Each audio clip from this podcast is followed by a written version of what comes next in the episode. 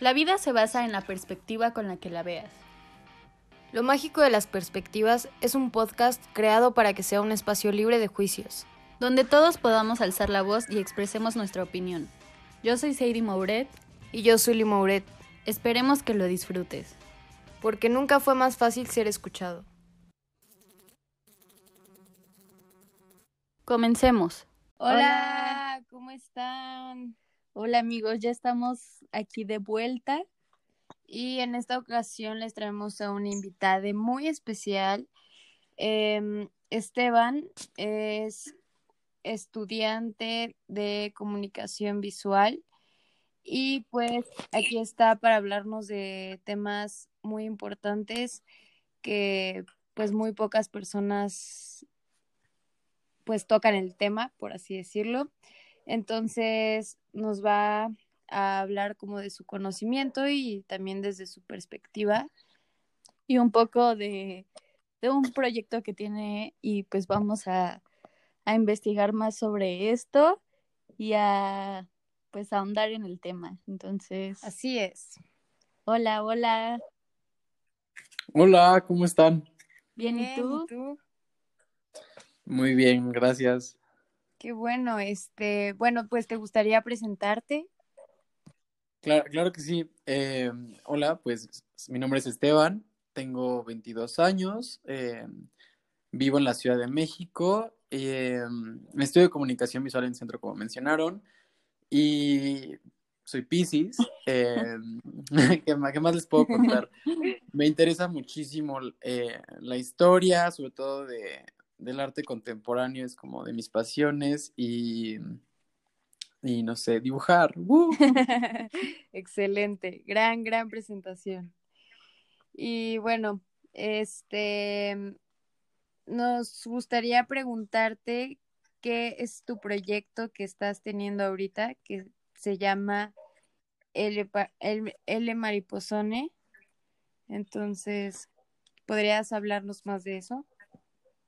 Sí, claro que sí. Eh, L Mariposone es un proyecto que surge de una pregunta que yo me hice a finales del 2019, em, que es, ¿qué era la masculinidad para mí? Eh, llevaba toda mi vida siendo hombre, relacionándome como hombre, y jamás me había cuestionado lo que esta etiqueta significaba en mi día a día y cómo me atravesaba.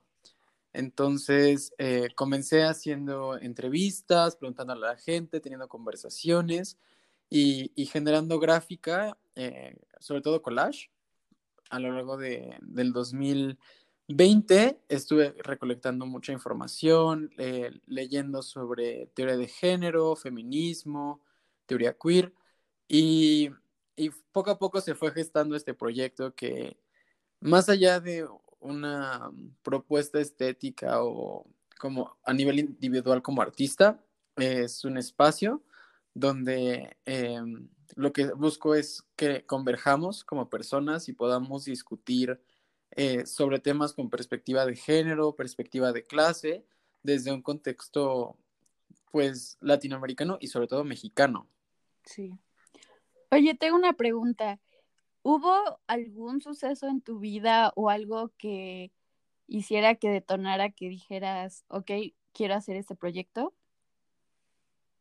Pues em, creo que surge de que yo entré a la universidad y, empecé a, convivir con muchas personas que eran muy distintas a, mis demás entornos, ¿no? Yo vengo de, una zona súper conservadora de la ciudad, em, donde pues ya, o sea, no sé, que ser homosexual ya era como lo más controversial que podrías hacer en tu vida. Mm. Y, pues llegando a centro me empiezo a, estar en contacto con maestras súper feministas que van a las marchas, con maestros súper queers y, digo como, wow, o sea, no sabía que, que, esto era una, era una opción, ¿no? Porque nunca había visto que, que, se podía hacer tan libre, ¿no? Y, y, y que, que estaba bien eh, cuestionar el género. O sea, no creo que ya, ya había, había, sido muy difícil para mí siquiera como hablarlo en mi entorno y entrando a centro me di cuenta de que había muchísimas conversaciones y que yo que también quería participar. Claro. ¿Y qué es lo que buscas con, este proyecto? Em, pues sobre todo mi, interés es como conectar con más personas. Creo que sobre todo la cuarentena ha, cerrado muchos espacios que antes yo tenía, eh, como los antros del centro, em, como algunas fiestas, algunos centros culturales, donde podía conocer y convivir con personas eh, distintas a mí, sobre todo eh, de distintos entornos socioeconómicos, porque pues la Ciudad de México sí es como un lugar súper segmentado y, y, pues no sé, o sea, justo me gustaría muchísimo que se activara más ese espacio, y que hubieran Zooms, eh, eso por un lado y también ya a nivel más personal, para mí ella Mariposone ha sido em, un lugar donde yo me puedo transformar donde mi, mente se vuelve mucho más plástica eh, y me doy cuenta de que no me tengo que aferrar a ninguna ideología, sino que nada más es como por conocer más, por aprender, escuchar más puntos de vista, entender las cosas como fenómenos mucho más complejos de los que normalmente creeríamos. Claro. Y ya adentrándonos un poco más con todo lo que mencionas y lo que trae tu proyecto, ¿qué es la masculinidad y cómo te relacionas con ella? Eh, sí, justo ahorita leí la pregunta. Y, es que ha sido súper drástico el cambio, ¿saben? O sea, al principio, pues leyendo la teoría fue como, ok, la masculinidad es uno de los dos géneros eh, principales eh, que rige a las personas que son inscritas en la sociedad como hombres debido a sus genitales. Eh, y, genera como toda una serie de, creencias, comportamientos y paradigmas. Entonces, eso, comenzó siendo eso para mí, pero ahora que ya he estado como súper más en contacto con, con, teoría y con referencias y, demás, ahora pienso que la masculinidad es un juguete, si le soy sincero. Eh, porque es que el, el género es algo muy rico, o sea, es algo con lo que podemos jugar, personalizar, eh, transformar, eh, apropiarnos de él. Y, también, y así como, como juguete puedes elegir cuál quieres en ese momento.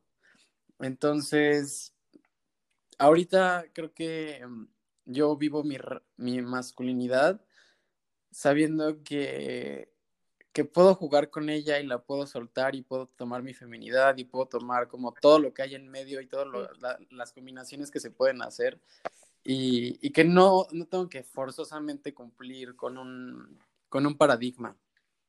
Ok, sí. Este, ¿qué dificultades o barreras has encontrado en tu proyecto? Pues el primero es que me da muchísimo miedo el, el hablar, em, sobre todo en un espacio virtual como Instagram. Le tengo mucho miedo a la cancelación, em, le tengo mucho miedo a, a, no saber lo suficiente como para poder eh, compartir mi opinión.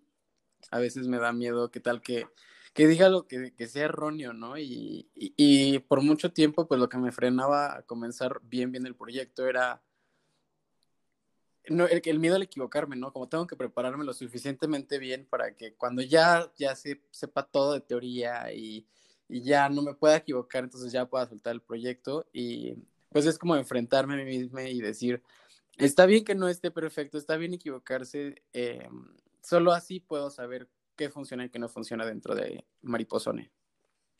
Y por ejemplo, o sea, ¿no te has llegado a topar con gente o principalmente mujeres que pues como que no lo ven tan bien, que estés, no sé, opinando sobre el tema. Es, interesante porque a mí me justo, o sea, la mayor parte de la, del público de Mariposón las personas que más interactúan con la página, son mujeres. y son mujeres que que pertenecen a, un a uno de los movimientos feministas eh, dentro de la diversidad que existe, ¿no?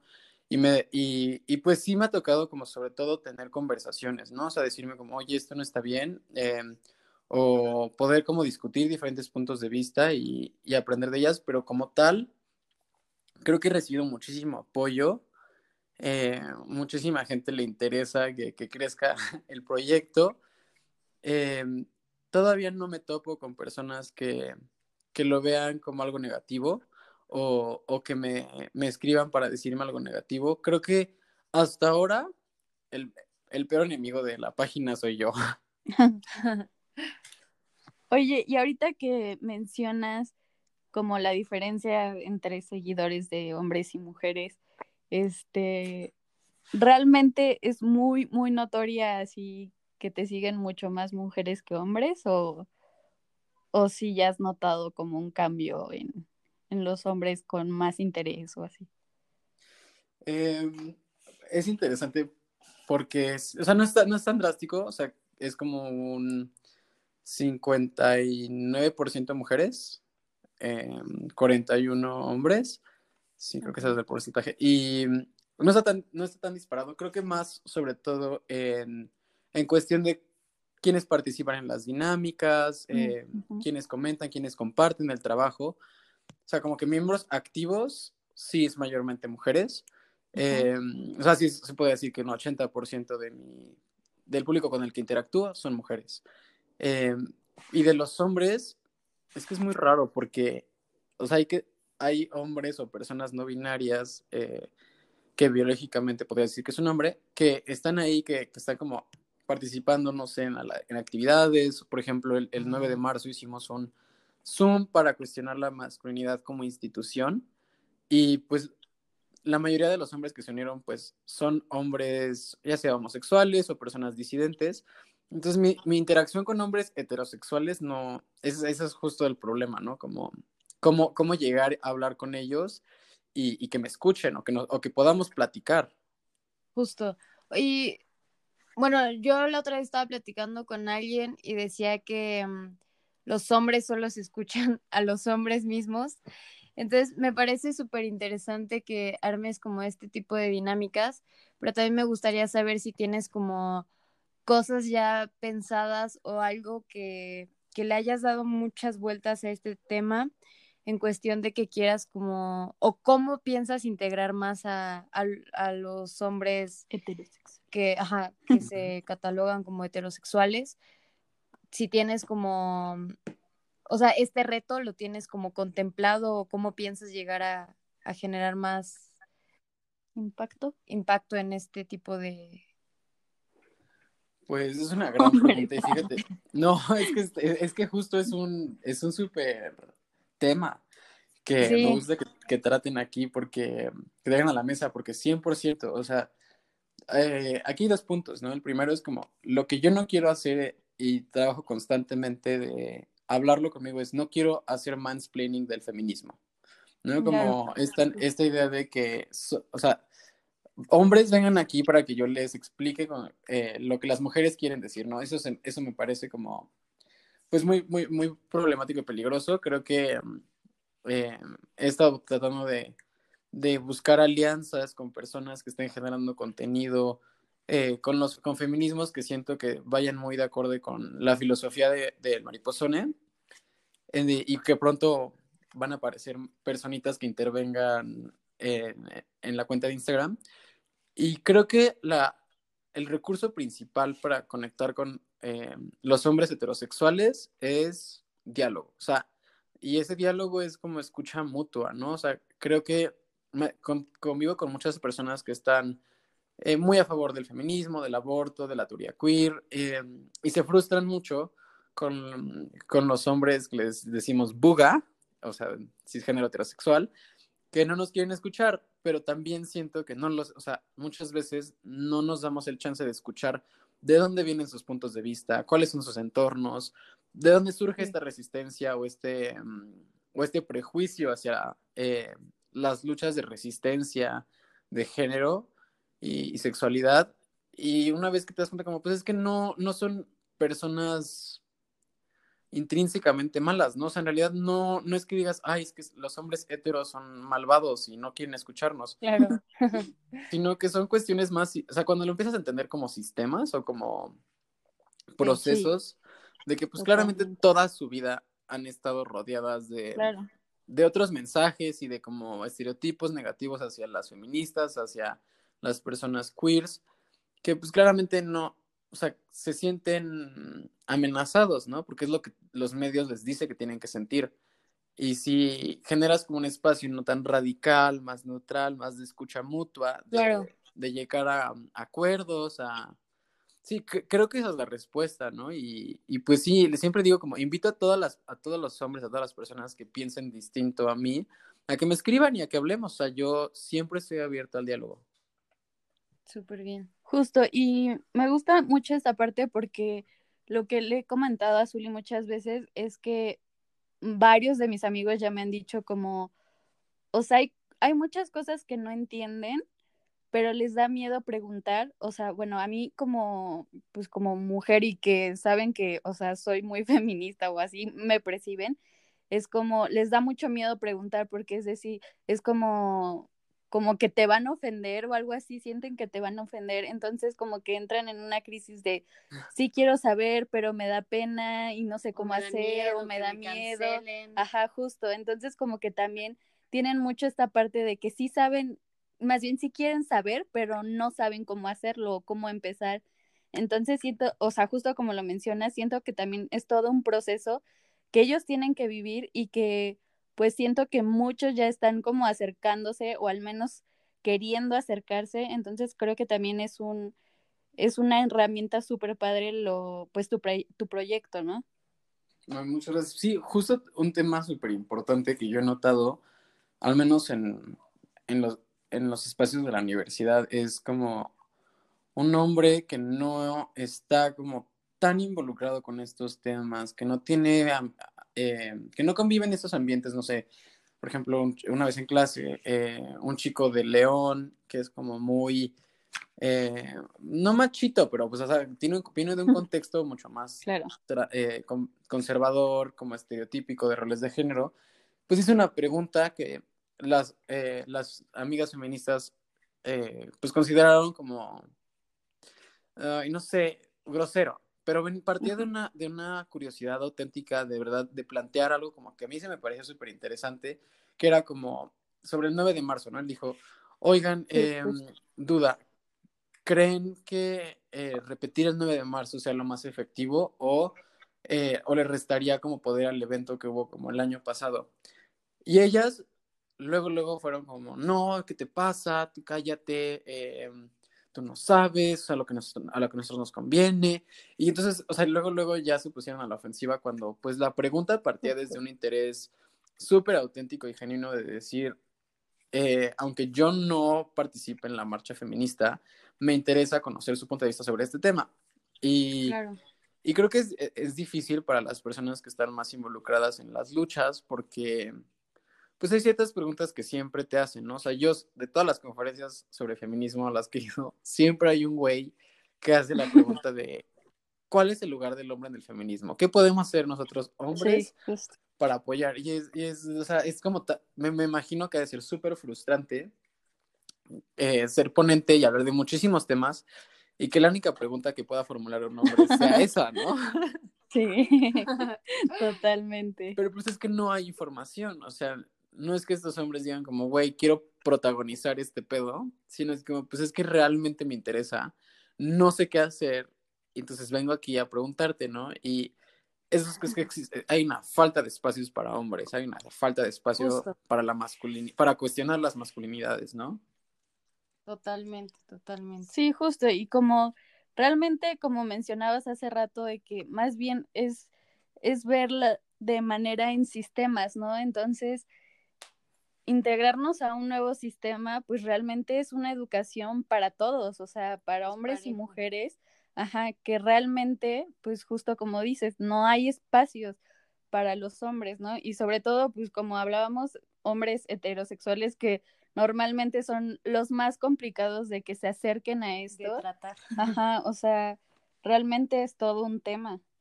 Uy, sí, no, el, otro día me fui de campamento con una, un chico que es como súper hetero, súper como, bueno, no, no, es bastante conservador, ¿no? Y él me decía, como, es que no entiendo por qué la gente hace tanto énfasis en su sexualidad y eso, y como porque que define tanto su, su identidad. Y y había una chica que estaba a mi lado, una amiga que quiero un buen, y ella, este, le decía, ¿qué te pasa? ¿Por qué piensas de esa manera? No deberías pensar así. Eh, es que tú eres hetero y eres hombre, entonces obviamente el mundo está diseñado para ti. Y pues él, se enojaba, ¿no? Porque decía, ¿cómo tú me estás, me estás imponiendo una manera? O sea, que yo debería de pensar de otra manera. Y pues entonces ambos puntos era como de no escucharnos y de nada más como ver quién tenía razón, en vez de decir como, oye, o sea, quizás lo que este chico está planteando tiene lógica cuando lo ves como, ¿por qué hay movimientos de, de orgullo hetero, no? O sea, cuando, ¿por qué tienes que hacer tanto énfasis en que eres hetero si ya todo el mundo está diseñado para, para ti?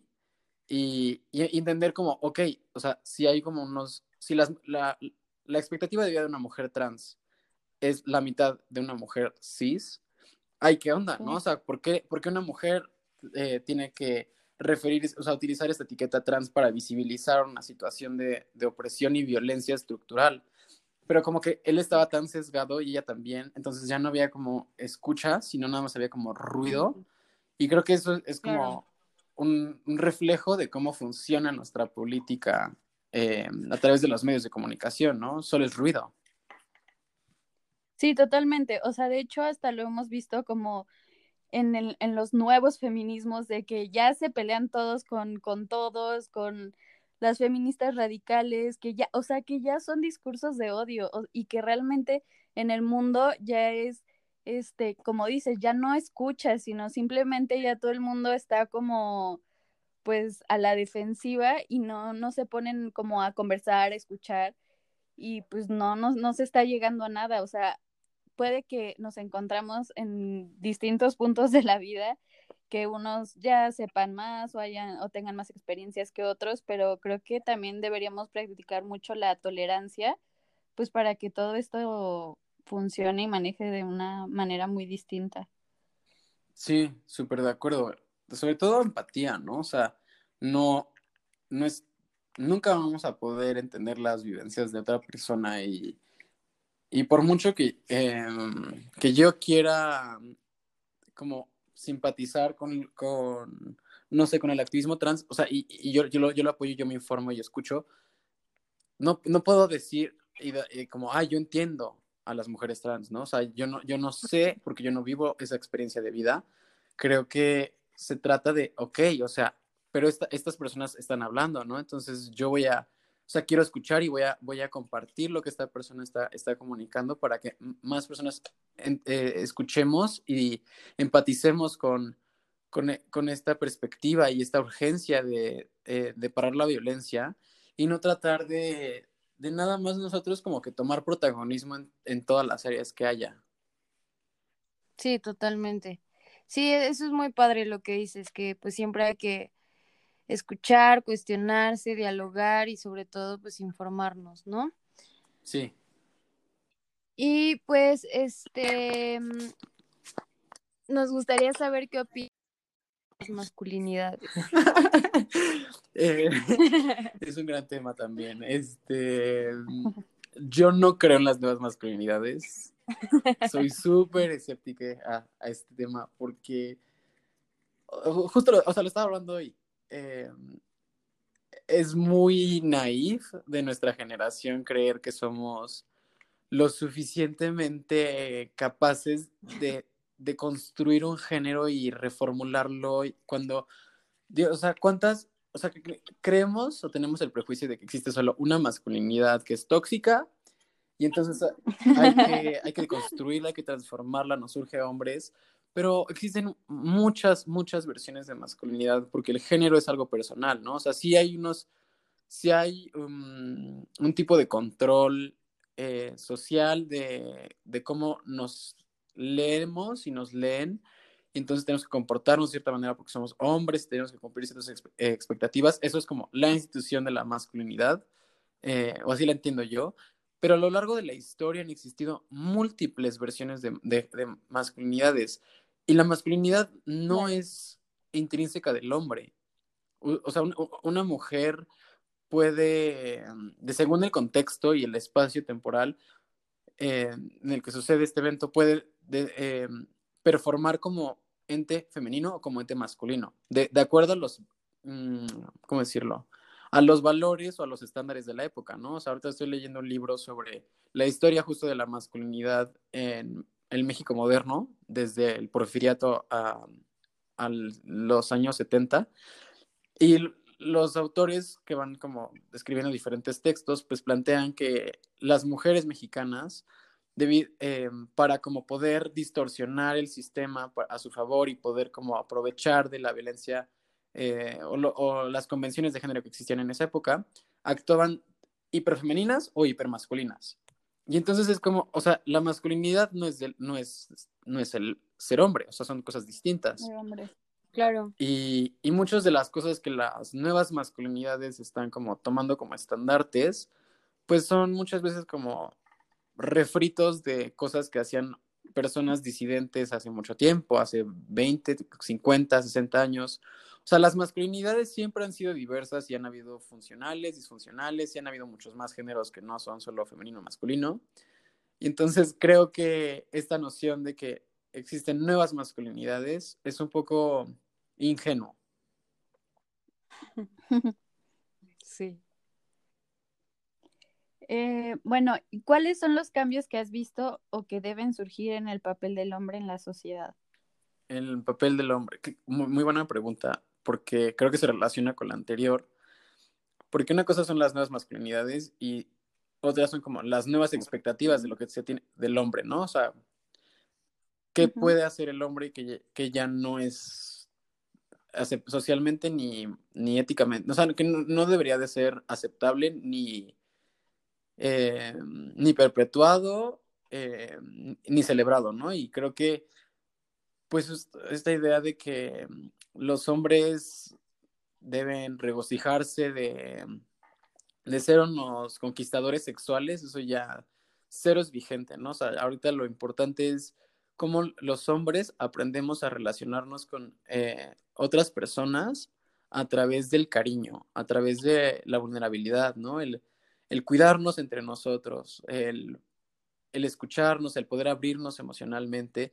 Siempre se nos ha enseñado que los hombres no podemos llorar, que los hombres no podemos mostrar afecto, que los hombres no podemos pedir ayuda incluso, eh, porque tenemos que saber las respuestas, tenemos, tenemos que proveer a las demás, ¿no? O sea, esta, esta idea de que el hombre protege a la mujer, pues es, o sea, la mujer también protege al hombre, ¿no? O sea, es, es, una cuestión de yo, si yo en este momento me siento muy triste, puedo escribirle a un amigo, puedo escribirle a una amiga y decirle, oye, necesito de ti. Y, y, creo que ese es el problema, ¿no? No es, es que nos han enseñado que no podemos confiar, que no podemos depender y, y es, y la lo que entendemos por masculinidad tóxica es, es la consecuencia directa de hombres frustrados. Y creo que el primer, la primera tarea de, los hombres en México es dejar de estar frustrados, dejar de, de, estar tan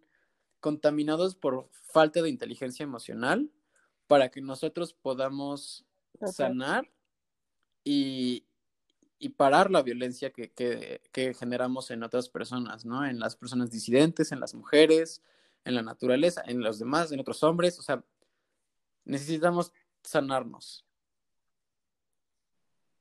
Y bueno, aprovechando esto, ¿qué, qué propones o pues sí, qué propones para que pudieran empezar a, a sanar de esta forma que tú mencionas? ¿Terapia?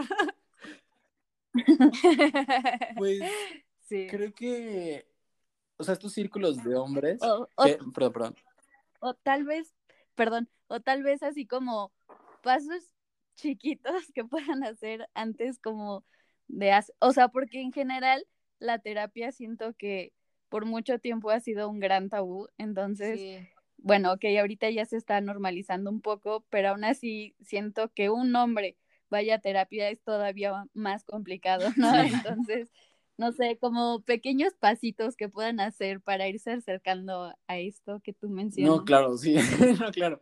Eh, creo que es súper importante que como hombres nos encontremos entre nosotros en un espacio de confianza. Y sé que es muy difícil para muchos de nosotros porque estamos en contextos, no sé, o sea, donde es pura peda, donde es como puro demostrar quién es el más eh, chingón, y es como tratar de, de distanciarnos un poco de estos ambientes que sabemos que nos hacen daño, pero que no sabemos cómo dejar de estar ahí porque dependemos socialmente de, de ahí, ¿no? O sea, es, existen muchos espacios, están, bueno, se están empezando a crear muchos espacios como círculos de hombres eh, que se escuchan, eh, que, que, dialogan, que reflexionan, que empiezan a romper con el pacto patriarcal, que se ponen a platicar de, de temas que quizás en espacios, en otros espacios no podrían como, ok, ¿cómo fue para mí? Eh, como el shock de crecer con todas las, las, expectativas y reglas de lo que tiene que ser un hombre, ¿no? Y, y ir compartiendo vivencias entre nosotros, creo que nos va a ir a, a entender como lo sistémico que es esto, ¿no? Que no, que no somos los únicos hombres frustrados eh, que hay ahí, sino que hay muchos hombres que tienen estas intenciones de conectar, de generar espacios de, de diversión, de amistad, donde no tienes que eh, emborracharte hasta, hasta ponerte a eh, súper, súper mal y poder ya entonces externar tus emociones, ¿no? O sea, sí se pueden crear esos espacios, existen físicamente y virtualmente. Creo que ese es como lo que más le aclama al movimiento de las nuevas masculinidades, el hecho de que generan estos espacios y a manera de individuo, o sea, fuera de eso, creo que también es súper importante vernos más allá del cliché. O sea, cuando, cuando dicen como no todos los hombres vieron eso, o sea, como que me parece muy nefasto que lo utilicen en, esos espacios, pero también creo que internamente es muy lindo poder decirte, Esteban, yo no, tú no tienes por qué amar el fútbol.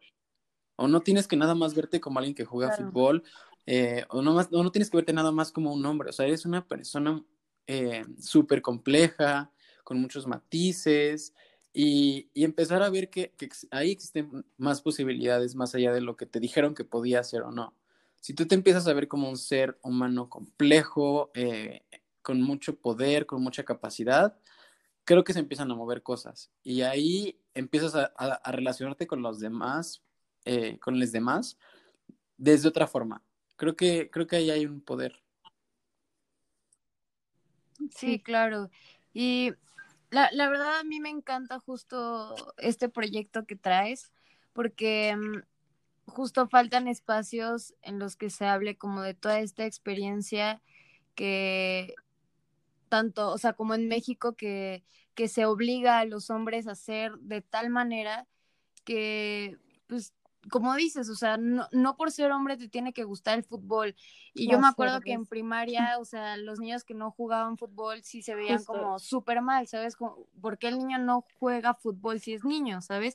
Y por qué la niña quiere jugar fútbol este, pues como que no le queda, ¿no?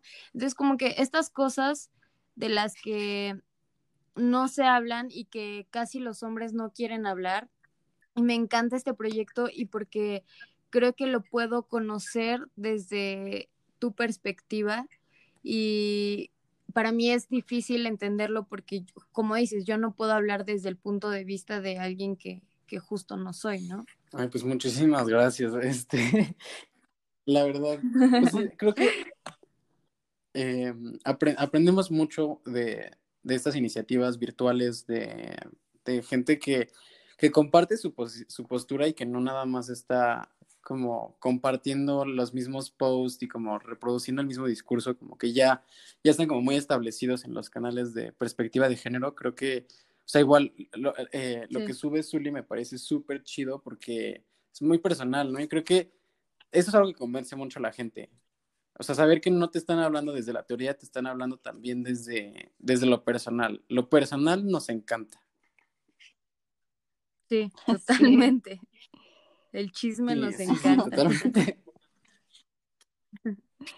Sí, justo. Y pues como decías, ¿no? O sea, que se abran estos, creo que, o sea, he estado en grupos, obviamente, de mujeres donde también compartimos este tipo de experiencias y ahorita que lo mencionas, o sea, realmente yo no lo sabía de que ya está, ya existen este tipo de actividades y así, y me imagino que los hombres mucho menos lo saben, ¿no? O sea, creo que están muy, muy lejos de, pues no sé si de querer o, o acercarse a este tipo de, de temas, pero se me hace increíble, o sea, realmente se me hace increíble que realmente se pongan como a reflexionar de qué, qué cosa, con qué cosas crecieron en sus casas que realmente no les gustaban o no iban para ellos. Y siento que ha de ser una experiencia súper padre.